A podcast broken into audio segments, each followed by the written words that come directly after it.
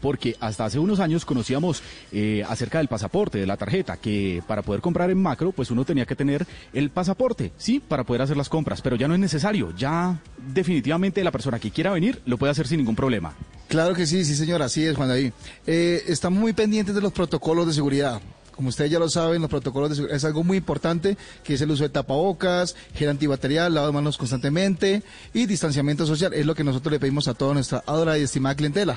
Bueno, pues muy bien. Nosotros les seguimos acompañando. Ya en un ratito les vamos a contar más acerca de estas macro ofertas. Mientras tanto, si ustedes están por ahí en sus teléfonos celulares o si están en sus computadores, pueden ingresar eh, a Instagram y los pueden seguir como arroba macro para conocer sus ofertas diarias que además están increíbles. Macro es definitivamente su mejor aliado. Son las 12.15 minutos. Esta es Blue Radio, la nueva alternativa. Regresamos.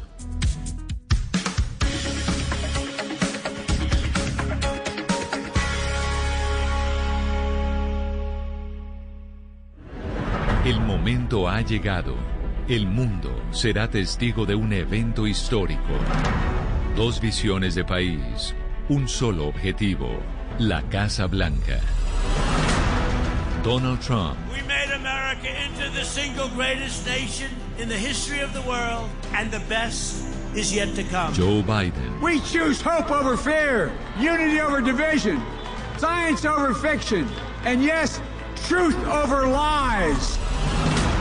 Cobertura exclusiva. Elecciones Estados Unidos 2020. Camila Zuluaga y Jaime Moreno en directo desde Washington con las noticias, los personajes y las historias. Blue Radio, la nueva alternativa.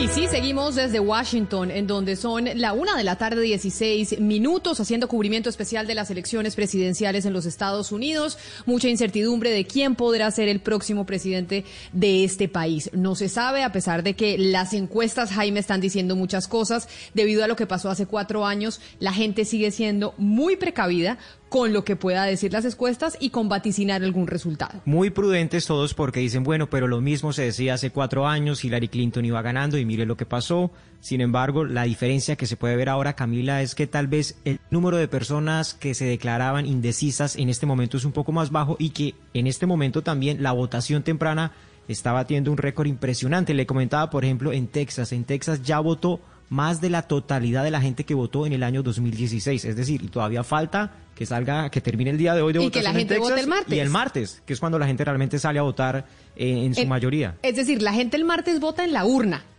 Eh, y antes del martes lo que vota es eh, por correo por correo o deposita el tarjetón en un, en un buzón o también va y lo hace de manera temprana marcándolo en el tarjetón, como lo va a hacer el martes. Pero digamos, lo que se conoce como el voto temprano en Texas terminaría hoy y ya Hoy ya más personas han votado que la totalidad de la gente de 2016 y todavía falta que la gente salga a votar el martes. Es decir, y Texas es un estado republicano tradicionalmente, pero Biden es muy competitivo, hay prácticamente un empate técnico. Y también estaba leyendo, Jaime, que lo que puede estar pasando en Texas es que mucha gente se mudó para Texas. Demócratas que vivían en otros estados se fueron para Texas y eso podría también darle estar, eh, dándole la vuelta al estado. Parte de la estrategia del Partido Demócrata en esta elección ha sido la de salir a registrar votantes jóvenes, gente que nunca había votado, gente que está votando por primera vez y eso también lo estamos viendo, por ejemplo, en Arizona, un estado que ganó el presidente Donald Trump hace cuatro años y en este momento las encuestas le dan un margen, digamos, bastante amplio al candidato Joe Biden. Hoy tenemos invitados de lujo para hablar de las elecciones en los Estados Unidos, invitados que conocen mucho más que nosotros de cómo se está moviendo la cosa en, eh, en ese país frente a las elecciones, pero antes vamos a poner canciones que se han movido en medio de esta elección. Y a mí la que más me gustó fue la de Joe Biden, la de la campaña de Joe Biden, que compartió de hecho Michelle Obama en su Twitter, que se llama The Love. Good evening. Ella Baker a giant of the civil rights movement, left us with this wisdom Give people light, and they will find the way. Give people light. Those are words for our time. Just a week ago, oh, yesterday, was the third anniversary events in Charlottesville. Close your eyes. Remember what you saw on television. remember seeing those neo-Nazis, remember seeing those Klansmen. Remember coming out of fields with lighted torches, veins bulging, spewing the same anti-Semitic bile heard across Europe in the 30s. Remember the violent clash that ensued between those spreading hate and those with the courage to stand against it. Y aprovecho con esta canción entonces para saludar a Juan Carlos López, que es periodista colombiano de CNN con más de 30 años de experiencia en Washington. Yo diría, Jaime, que el colombiano que más sabe de la política norteamericana en este país. Juan Carlos es el tipo que más sabe de la política de este país, de la política de Latinoamérica y está tremendamente informado de la política en Colombia. Juan Carlos, bienvenido, qué placer tenerlo con nosotros, pues para analizar qué nos podemos esperar este fin de semana y sobre todo el martes con las elecciones de Estados Unidos. Muy buenas tardes y muy generosos ustedes con el concepto.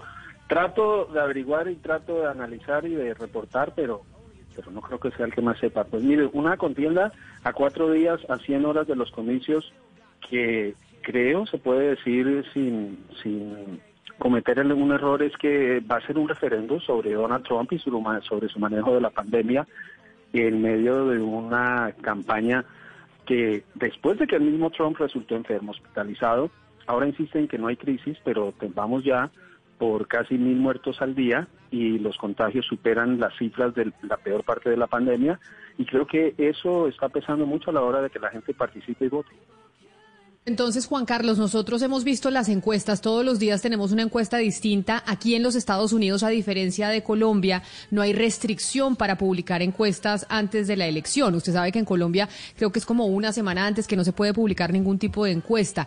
¿Usted cómo las ve? Es decir, ¿podemos decir que estamos tranquilos frente a algún tipo de resultado por lo que vaticinan las encuestas o usted no se confiaría?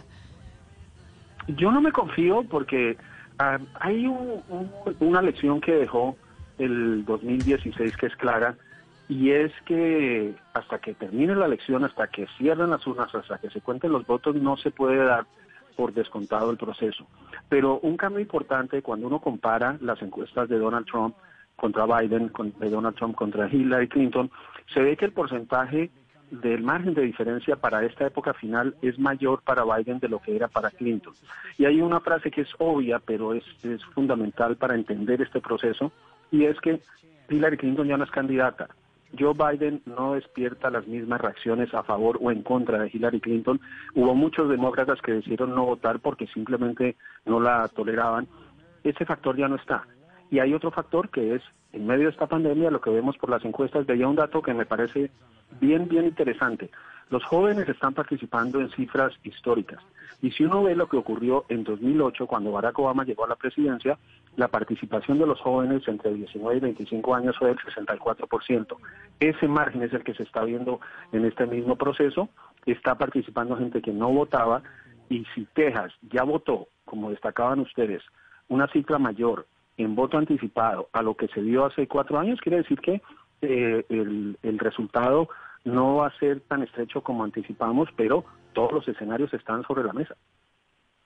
las encuestas de las que estamos siempre muy pendientes son de las de la cadena CNN para la que usted trabaja. ¿Qué ajustes, digamos, en CNN se hicieron con las encuestas que contratan, porque las hacen no ustedes directamente, respecto a la manera en cómo se venía sondeando la opinión hace cuatro años y ahora? Es que yo creo, Jaime, que eh, las encuestas de, 2016 no se equivocaron. Las encuestas los se equivocaron fueron quienes las interpretaron, los analistas, los periodistas, eh, al, al leer esa información. Porque si uno mira el voto popular, las encuestas a nivel nacional decían que Hillary Clinton iba a ganar. Y Hillary Clinton obtuvo casi 3 millones de votos más que Donald Trump. Entonces las encuestas nacionales decían lo que pasó. El error estuvo en la interpretación y la falta de hacer encuestas mm, más precisas en los estados y a nivel local, que es donde se da la contienda. Donald Trump hizo eso de manera magistral, entendió que para llegar a los 270 votos del colegio electoral no era solo con el voto popular, fue a estados que no fue Clinton, y vemos que sacó 306 votos de 270 necesarios. Entonces ahí estuvo el error pero sí veo una diferencia ahora. Primero en que hay más, eh, se ve con, se analiza con más juicio lo que dicen las encuestas, se pone más atención a lo que están diciendo los votantes, porque hubo algo que se ignoró en 2016 y es que terminaba la presidencia de Barack Obama, el primer presidente negro en la historia de Estados Unidos, y había un factor claro de, de, que se ha, ha, sido evidente en el gobierno de Donald Trump, y es que esta es una sociedad polarizada, pero además donde el racismo todavía está presente, y creo que ese fue un factor también para el resultado que vimos en, en 2016. Estamos ahora en un escenario muy distinto y, veremos si le alcanza al presidente Trump, pero en el, electorado más grande que hay en Estados Unidos, que es el de las mujeres, ahí no le está yendo bien. Y, y, eso no, yo creo que las cifras que ve la campaña y las cifras que vemos en las encuestas muestran, por lo menos desde ahora, que el escenario no es favorable para una reelección. Permítame, Camila, cambiarle la música. Ya escuchamos parte de la versión que es de aquí Black Eyed Peas 2020, eh, pero hay que ponerle alegría a la vida. Y yo creo que esta canción que usted nos trajo no tiene nada que ver con la alegría. A diferencia de la que publicó la campaña del señor Donald Trump, una versión del clásico La Bamba.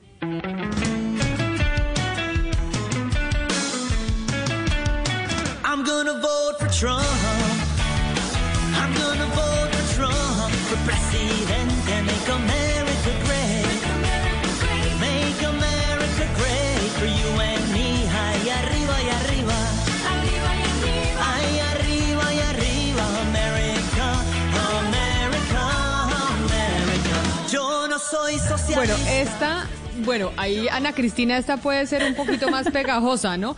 yo, no soy socialista, yo no soy socialista. Pero además, después de lo que se conoció con eh, la publicación del New York Times diciendo que los asesores de Biden, mencionando que podría, en caso de ganar Biden, dejar atrás a Juan Guaidó y llegar a tener una negociación con Maduro, eso me lleva, entre otras cosas, a saludar a otro de nuestros invitados, Antonio de la Cruz, que es analista de tendencias venezolano, que además también es un gran conocedor de la política norteamericana y de esas relaciones con Venezuela. Señor de la Cruz, bienvenido. Muchas gracias, Camila, por la invitación. Bueno, y entonces a usted directamente como venezolano, que ya mi compañero eh, Gonzalo Lázari dijo, bueno, después de conocer lo que publicó el New York Times, creo que en la población venezolana esto puede afectar su voto hacia la campaña de Joe Biden. ¿Usted cree que sí? ¿Y usted sí cree esto, que, esta campaña que se ha dicho que es que Joe Biden es el castrochavismo y yo no soy socialista, como menciona esta, este jingle de la campaña de Trump? ¿En qué, ¿En qué escenario estamos? Estamos en un escenario donde las elecciones en Estados Unidos se deciden en lo que se conocen como los estados capitales o los swing states. Y uno de esos estados capitales, el swing state porque cambian en cada proceso electoral, votan o por demócrata o por republicano. Y uno de esos estados es la Florida. Y en la Florida hay una importancia que es que la población venezolana ha ido creciendo y ahí la disputa está en 1%, 1.2%, como lo ganó eh, el, desde 2016 Donald Trump. Entonces, la población venezolana y la población latinoamericana que siente el problema de, lo, de Venezuela es importante en ese estado. Entonces, claro, se han venido disputando y de hecho han visitado el estado de la Florida varias veces los ambos, ambos candidatos, tanto Donald Trump como eh, Joe Biden. Entonces, ¿qué tenemos? Que para marcar esa diferencia e inclinar el voto, cada uno ha tenido una posición frente a eso. Y en eso cada quien ha jugado su cartas. En este momento están empatados en el Estado y podría ser estos cuatro días decisivos. Y de ahí la pieza del New York Times que coloca que Joe Biden entraría a negociar con, con Maduro una solución para Venezuela. Algo que también hoy en día también tiene Donald Trump, porque recordemos que hace apenas tres semanas envió uno de sus enviados especial a México a entrevistarse con Jorge Rodríguez, que es una de las manos derechas de eh, Nicolás Maduro. Entonces, ambos están planteando hoy para los venezolanos que van a tener una solución. Donde diferencia cada uno de ellos es que Trump insiste mucho en la máxima presión de seguir asfixiando al régimen y llevarlo a una negociación, mientras que Trump cree en el multilateralismo. Entonces él cree que las sanciones deben ser acompañadas por la Unión Europea y por la misma ONU. Y ahí sí hay un distingo entre ambos candidato. Entonces uno es más por el consenso internacional, el otro más es por una presión directa al régimen de Maduro. Señor eh, de la Cruz, pero en este momento hay alguna acción, hay algo que pueda cambiar ya la intención de voto o ya no hay vuelta atrás. Es decir, hay, puede ser una acción para bien o para mal, una torpeza o, una acción afortunada que pueda cambiar esa intención de voto o ya es demasiado tarde. No, faltando cuatro días todavía, recordemos que hoy en día el voto es más que racional, es emocional.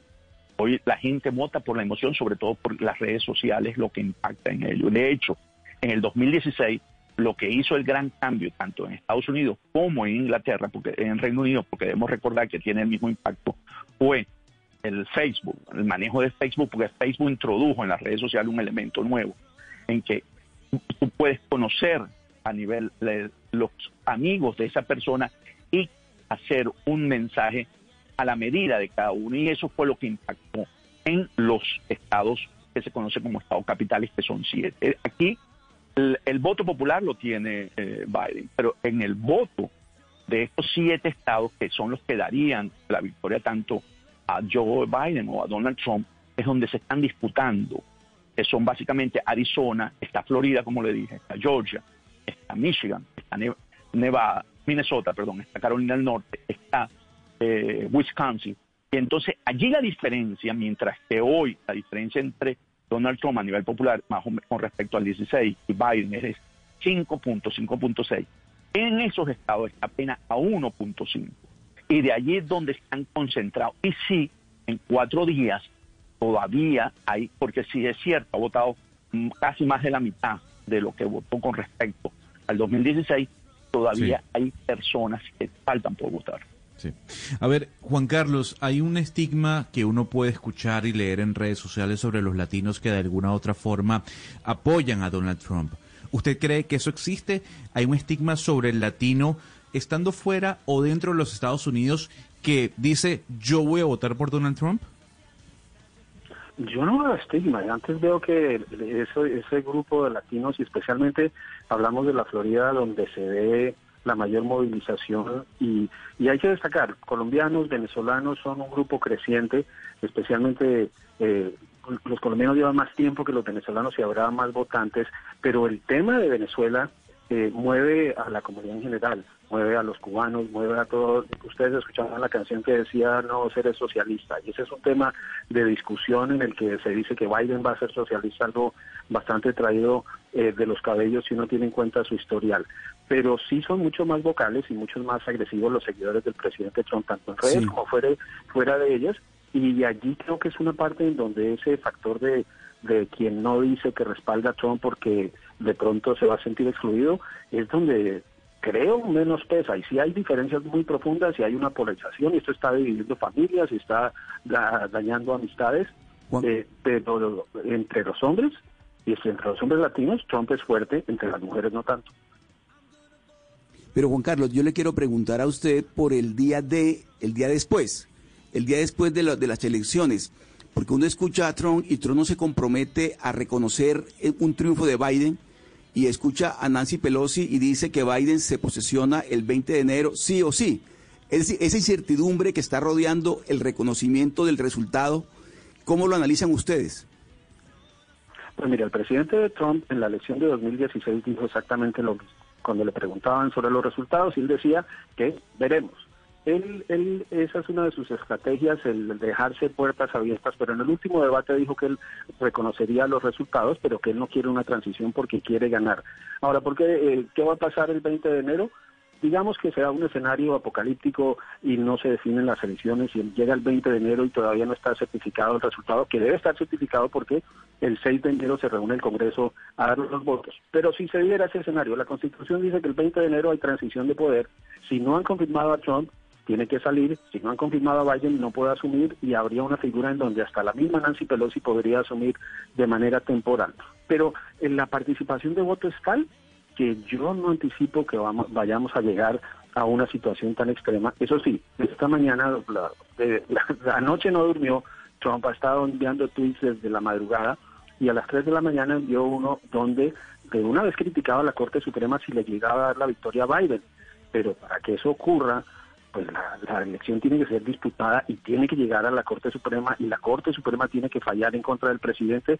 Son escenarios hipotéticos, pero es parte de la estrategia de Trump de, crear un ambiente en el que le pone, le, eh, pone a la gente a dudar de la legitimidad del sistema. Y acuérdense, él ganó las elecciones, es presidente y todavía dice que le hicieron trampa y que le robaron votos y que votaron indocumentados lo que es falso.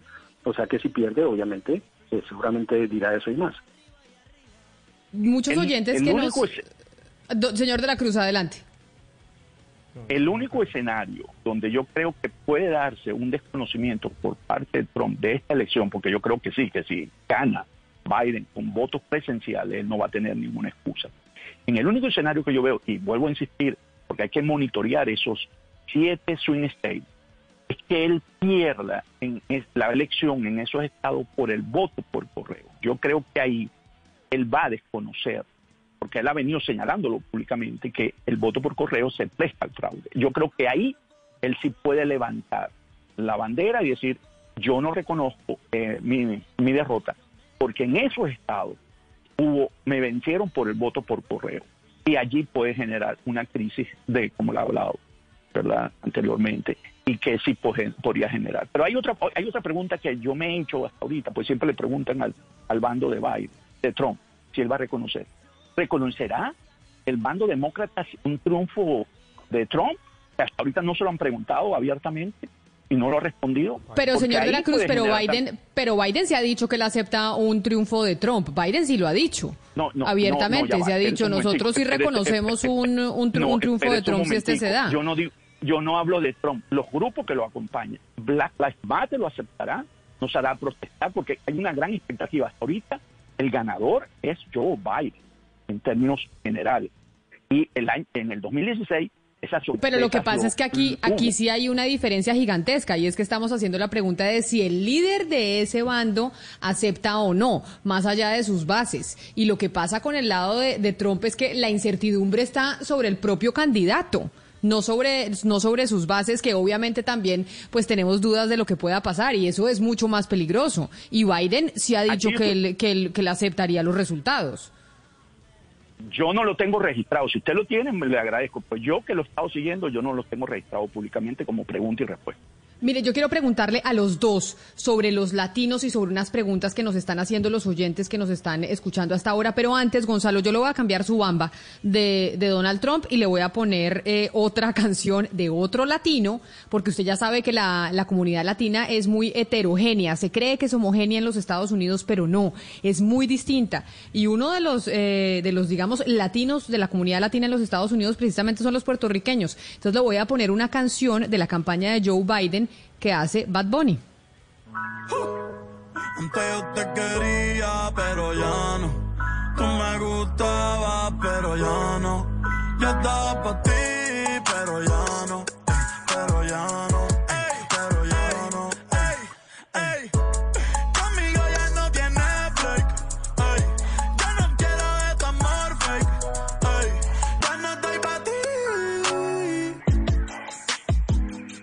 Joe Biden. Y ahí entonces viendo cómo Joe Biden aprueba este mensaje de Bad Bunny, cómo se están metiendo con la comunidad latina, la música, etcétera, etcétera. Pero mire, Juan Carlos, me dicen los oyentes desde Colombia. ¿Por qué nos interesan las elecciones norteamericanas? ¿Por qué estamos pendientes nosotros de lo que pasa en Estados Unidos? Y realmente, ¿cuál sería el resultado que más le conviene a América Latina, que más le conviene a Colombia en este caso? ¿Un triunfo de Donald Trump o un triunfo de Joe Biden? Esa, esa pregunta es bien compleja. Eh, recuerden esa frase que dice que si Estados Unidos estornuda a la región le da gripe. Eh, y lo que pasa aquí va a reverberar en, los países de la región. Venimos con una política exterior del presidente Trump con un mensaje distinto en el que Estados Unidos va primero, un gobierno que reasumió como válida la doctrina Monroe de América para los americanos interpretada como que la región es el de, es el de control de Estados Unidos y Estados Unidos decide lo que se hace en la región eh, y una serie de mensajes que vemos todavía, por ejemplo, el presidente Trump lo prometió eh, y no ha habido cambios significativos en Venezuela. Él se, se anticipaba una intervención militar y nunca hubo eh, esa intención. Eh, en el tema con Colombia la relación sigue siendo fuerte, pero donde yo creo que puede haber consecuencias eh, en una victoria de Biden es con esta interferencia que se ha visto eh, de, políticos colombianos tomando partido por la campaña de Trump. Yo creo que eso puede tener consecuencias porque hay mucha molestia dentro de la campaña de Biden en círculos demócratas.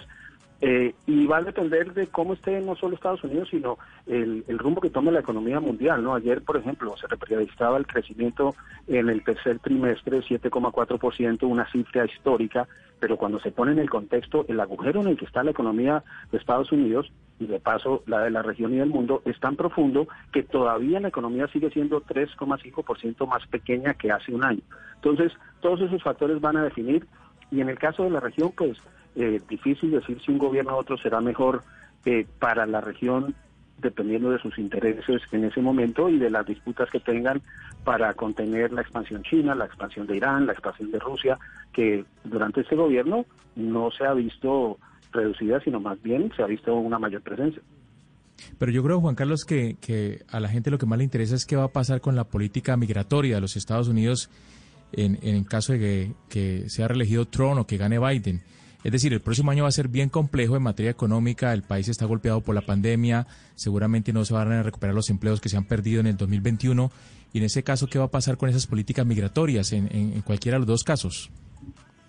Pues en el caso de Trump ya sabemos cuál es su estrategia y sabemos que Steven Miller, su principal asesor en temas de inmigración, prepara una segunda fase de esta política de mano dura. Ya, por ejemplo, la visa H1B, que es la de profesionales, están proponiendo cambiarla la de personas que contratan las empresas para que ya no sea para las, los, solo los profesionales que necesitan las empresas, sino para solo los profesionales en los cargos de sueldos más altos, para limitarlo aún más. Y ha habido cambios eh, eh, eh, a lo largo y ancho del, tema migratorio. Biden promete, y los candidatos prometen hasta hasta ríos cuando ofrecen un puente y no hay río para construirlo encima de, pues todos los candidatos lo hacen, pero Biden dice que le va a dar un estatus de protección temporal a los venezolanos y que hubiera sido una jugada maestra para cualquier candidato porque tenemos a miles de venezolanos en el sur de la Florida que necesitan ese beneficio para mejorar su condición y eso no lo ha dado el gobierno de Trump, porque su política ha sido acabar con esos estatus de protección temporal.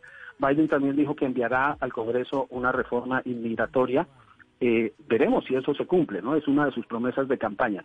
La línea de Trump es muy diferente, él tiene una percepción de la inmigración a Estados Unidos que busca cambiar el sistema. El sistema hasta ahora es de reunificación familiar.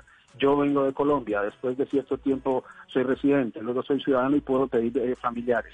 La propuesta de la Casa Blanca es a un sistema similar al de Canadá, en donde se llega solo por mérito y cumpliendo una serie de requisitos que es un cambio total del sistema que no se ha podido hacer, pero que mm, marcaría una diferencia profunda a lo que se ha dado hasta el momento. Entonces, entre las promesas de Biden, que volverían más a lo que, a lo que veíamos desde antes de Trump, eh, a lo que trae Trump, que es más de lo mismo y que se anticipa sea mucho más fuerte en un segundo gobierno. Don Antonio, eh, en el mundo de las ciencias políticas se diferencia lo que se conoce como legitimidad de origen eh, versus legitimidad de ejercicio. La primera, pues, es el respaldo popular en el momento de la elección, que coincide con la legalidad, y la segunda, pues, ciertamente es mucho más variable porque se va dando a lo largo de los cuatro años de ejercicio profesional, eh, presidencial, perdón. En ese, en ese contexto, yo le quisiera preguntar si los trompistas, los seguidores de Donald Trump, pueden, en dado caso de perder las elecciones, hacerle la vida a cuadros, hacerle la vida difícil en el ejercicio de gobierno al señor Joe, Joe Biden, o si por el contrario las movilizaciones como que se reducen a el Partido Demócrata o a, eh, a quienes eh, pues evidentemente odian el ejercicio presidencial de Donald Trump. ¿Los trumpistas tienen la fuerza política para hacerle la vida a cuadros a Joe Biden si éste llega a ser presidente? En el escenario de Joe Biden llegar a la presidencia con los eh, resultados que hoy presenta, va a ganar también la, Cámara de Senadores, van a tener las dos cámaras si ese eh, resultado se mantiene. Entonces, en ese sentido, él va a tener el poder legislativo y el poder ejecutivo. Entonces, para los trumpistas le va a costar mucho hacer una presión para pero, una pero, política Antonio, en la que Me, perdón, lo interrumpo porque quizás me expresé mal. No, no, no solo el respaldo, eh, obviamente, de las cámaras, Cámara Alta y eh, Cámara Baja y Senado, no. Me refiero a las manifestaciones populares en las ciudades, a manifestaciones unas violentas, otras pacíficas, pero ciertamente ciudadanas, un poco más silvestres, más genuinas, pero cierto, ciertamente impulsadas por partidos políticos como el demócrata en contra de Donald Trump. Eso lo podrían hacer eh, en la práctica y durante cuatro años los seguidores de Donald Trump frente a Joe Biden? Precisamente por eso lo ataqué por el legislativo, porque no van a tener músculo para poder activar a, las, a los seguidores, porque si bien es cierto, Trump ha secuestrado el Partido Republicano, tiene detractores dentro del Partido de, eh, Republicano que no están con él. Entonces, ese músculo de él, él básicamente lo concentró en la Corte por eso que la Corte, la Corte Suprema, es un elemento importante, porque la manera de proteger los valores que Trump defiende es a través de la Corte. Lo que puede haber es una impugnación de leyes, pero que llegue a la Corte. Entonces allí es donde se puede centrar, pero no veo a una movilización como hemos visto en los cuatro años de Donald Trump por parte del pueblo estadounidense para negar las políticas de Joe Biden. No lo veo porque no tiene la la misma resonancia, ¿ok? Porque eh, Trump no tiene ese, espectro político dentro del partido. Pues Camila, usted le ha ido muy mal hoy con la música eh, de Joe Biden, porque la primera pues muy lenta y la de Bad Bunny no es que sea la gran cosa. Permítame interrumpir eh, su campaña electoral para ayudarle paso a una canción que estoy seguro que va a poner a bailar a más de uno. Parte de la campaña de Donald Trump dirigida obviamente para los latinos en Florida.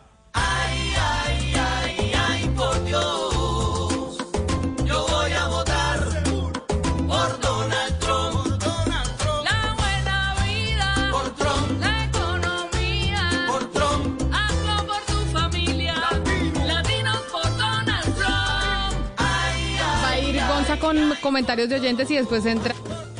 Yo voy a votar. Muy bien, ahí está Donald Trump aprobando ese mensaje, esa canción que sin duda alguna está dirigida para los latinos en Miami. Camila, varias personas eh, escribiendo hasta ahora a través de nuestras líneas de comunicación. Por ejemplo, aquí dice Juan Gabriel, lo más probable es que gane Joe Biden. Sin embargo, la división en Estados Unidos va a continuar, la polarización es muy fuerte, eh, así como en Colombia. Por otra parte, Cristina nos dice, voy por Trump. Si yo fuera americana de nacimiento, votaría por Trump porque me gusta a ese señor frentero. Una cosa muy distinta a Joe Biden. Delio comenta, buen día, gane quien gane, Colombia es un aliado arrodillado de los Yankees, así que luego de saber quién gane, seguiremos siendo el patio trasero de ellos. Aquí María Camila nos escribe, Camila, la contienda en los Estados Unidos tiene los mismos componentes de la contienda colombiana. Polarización, discursos de pasillo, falta de propuestas, debates entre un presidente evasor de impuestos y un candidato con líos de relaciones con el gobierno de Rusia. Y así vamos, Camila, diferentes, eh, en este caso, em, mensajes que nos llegan de los oyentes. Mm. Eh, Juan Carlos, en Estados Unidos, digamos, el sistema es tan complejo, tiene demasiadas variables y es lo que hemos venido haciendo prácticamente algo de pedagogía durante estas últimas semanas. Pero yo quiero preguntarle, es básicamente cuál es real, el, cuál es el poder real de los latinos en Estados Unidos en esta elección en particular. Hablamos casi siempre, por ejemplo, de la Florida, hablamos de la diáspora venezolana, hablamos de la diáspora cubana, pero veía un caso interesante que está pasando en Arizona. Arizona, un estado republicano, que en donde no gana un demócrata hace 20 años, que era el estado de John McCain, en, el condado de Maricopa. ¿Cómo, es, ¿Cómo se explica, por ejemplo, esa evolución que está teniendo ese, ese estado de Arizona, ese condado, y que le puede dar la victoria a Joe Biden si llega a ganar solamente en Arizona? Pues eh, hay que, volvamos a 2016 y la victoria de Donald Trump. Donald Trump ganó sin el voto hispano y demostró que se puede ganar sin ese voto. Eh, ahora la diferencia mencionas al condado de Maricopa y muchos recordarán el nombre de Joe Arpaio, aquel alguacil del condado quien fue condenado por discriminar y desobedecer una orden eh, judicial y a quien el presidente Trump le concedió el indulto, se volvió a lanzar, intentó llegar al Senado, no pudo, se le acabó la carrera pero lo que tiene ahora a Arizona y al condado de Maricopa en una situación diferente es, primero, algo que ustedes mencionaban al principio, y es el cambio demográfico, cómo mucha gente se ha ido yendo hacia esos estados, pero también el peso de los independientes. En este momento el condado de Maricopa, eh, que ganó Trump por un margen estrecho en las elecciones de 2016, podría quedar definido por una tercera parte de los votantes que son independientes. Y vuelvo al punto, y esto creo que va a ser el eje eh, de la elección. Esta elección es un referendo sobre Donald Trump y su manejo de la pandemia. Y en este momento en Arizona, en Maricopa, eh, se ve una ventaja para Biden, una ventaja amplia, y puede ocurrir lo mismo en el Estado. Y creo que eso es lo que va a marcar. Ahora, sobre qué puede decir esta elección, nada más el hecho de que en Texas hayan votado más ya en el voto anticipado, en un estado que también ha visto un cambio demográfico con una presencia ancestral eh, de residentes de origen mexicano, pero con una llegada de mucha gente nueva, si esos resultados confirman que Texas, que es un estado eh, gigantesco en población, casi 30 millones de habitantes, con mucha presencia en el colegio electoral, si eso llegara en el hipotético caso de pasar del rojo, que es el color de los republicanos, al azul, que es de los demócratas, eso sería un cambio eh, fundamental, pero por supuesto se tiene que confirmar porque siempre se vaticina y no se cumple. Pues antes de hacerle una pregunta que tengo de un oyente para el señor Antonio de la Cruz González, usted como dijo que a mí me había ido mal con las canciones, pues acá hay un jingle que también es de la campaña de Joe Biden, a ver si a usted le gusta más, es una ranchera y tal vez esta puede ir dirigido al público latino mexicano en los Estados Unidos. Ya no te extraño, rato. We have to build a wall. It's like an invasion. They're bringing drugs, they're bringing crime, they're rapists. When somebody's the president, the authority is total.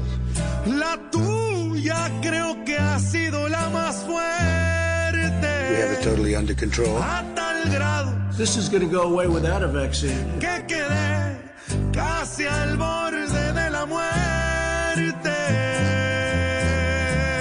Y ahí era lo que decía Juan Carlos precisamente cómo también la campaña se ha enfocado en el manejo de Donald Trump frente al coronavirus y cómo aquí incluso en los jingles de Biden se lo están cobrando también para dirigirse a la comunidad latina. Pero Antonio, me dice un oyente que por favor les pregunte, porque no hemos hablado de Kamala Harris. Y si necesariamente un triunfo, un triunfo de Joe Biden implicaría que tendríamos seguro una presidencia de Kamala Harris o no. Y esto por cuenta de la edad avanzada que tiene el candidato.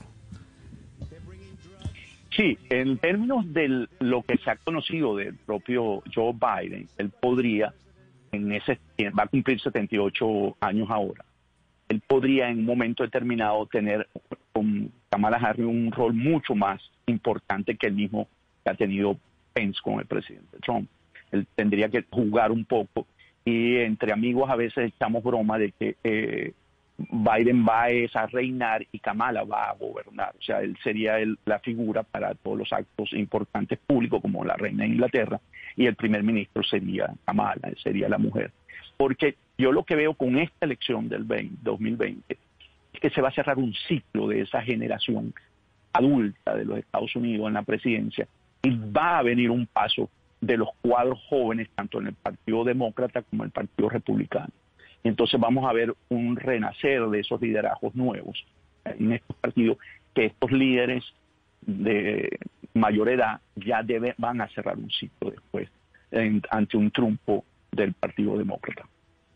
Yo quisiera preguntar por otra mujer, y no es Kamala Harris, sino eh, Amy Coney Barrett en la Corte Suprema, que ha ocupado tantos titulares últimamente, y le quisiera preguntar a Juan Carlos por qué ese asunto, e, esa elección de Amy Coney Barrett es importante o puede ser importante para los latinos, y cuál sería la diferencia de quedar eh, Biden o de continuar Trump. Pues ya ella está en la Corte y es un nombramiento vitalicio tiene apenas 47 años y eh, la, presencia de los jueces eh, es muy fuerte porque ya esa corte, que es la última instancia judicial, tiene a seis conservadores confirmados y tres progresistas. Entonces, las decisiones que ellos tomen van a impactar la vida de todos los estadounidenses, no solo en la elección, temas que están por llegar a la Corte, es la reforma de salud, conocida como Obamacare, que el presidente Trump y los republicanos han tratado de derogar desde su implementación, pero que ahora va a una nueva revisión en la Corte. El tema de inmigración, recordemos que la Corte misma fue la que frenó la, derogación del programa de acción diferida o DACA, los soñadores del presidente Trump. Y hay otra serie de medidas, el aborto, que es legal en Estados Unidos y que es un tema eh, de campaña de Donald Trump, también va a llegar a la Corte. Entonces, independientemente de que sea Biden o Trump, la Corte va a estar ahí. La única duda es sobre la que no ha dado una respuesta directa a Biden, es sobre si él, al llegar a la presidencia con mayorías, como describió Antonio en Cámara y Senado, pero especialmente en el Senado, si él va a modificar la composición de la Corte, porque en la Constitución en ningún lado dice que son nueve magistrados, pueden ser doce, pueden ser quince. Lo trató, lo quería hacer eh, Franklin Delano Roosevelt y lo podrían intentar hacer los demócratas en esta eh, era de, tierra arrasada política que, se ha acostumbrado. Si eso ocurre, pues vendría un cambio ideológico, pero por ahora ese tribunal eh, es de mayoría conservadora, el presidente Trump ha logrado confirmar el, proceso para los jueces, aquí los jueces federales, no eh, son designados y el Senado los confirma. Y son nombramientos vitalicios para mantener su independencia. Pues el presidente Trump ha nombrado una cifra histórica, solo Jimmy Carter nombró más que él, y eso quiere decir que esa presencia conservadora eh, se va a sentir durante décadas. Juan Carlos, nuestro compañero Oscar Montes en Barranquilla decía que los grandes perdedores de esta elección son los medios de comunicación por la posición que han tenido frente a la elección de los Estados Unidos. ¿Usted cree que los medios de comunicación en los Estados Unidos tienen que hacer una revisión o autocriticarse luego de las elecciones por la posición que han tenido sobre todo en apoyar a Joe Biden? Es que primero hay parte de una premisa que no es cierta de decir que apoyamos a Joe Biden. Por ejemplo, yo publico una encuesta en, y todas las encuestas creíbles favorecen a Biden. Entonces me empiezan a insultar en redes porque favorezco a Biden. Yo no favorezco a Biden, yo no me puedo inventar una encuesta que favorezca a Trump para parecer equilibrado. Las encuestas dicen lo que dicen. Yo no puedo salir a publicar un escándalo sobre el que yo no puedo verificar, como las denuncias sobre el hijo eh, del eh, ex vicepresidente, si yo no tengo cómo verificarlo, yo no estoy favoreciendo a Joe Biden, pero yo no me voy a prestar, y es una diferencia importante entre 2020 y 2016. En 2016, eh, los medios creo que eh, reportamos sin verificar información de muchos escándalos que rodeaban, y ahora medios como el Wall Street Journal, que es de Rupert Murdoch, dueño de la cadena Fox, el New York Times, el Washington Post, CNN, no están publicando esas historias y no es por proteger a nadie, es porque nosotros tenemos la responsabilidad de lo que reportamos.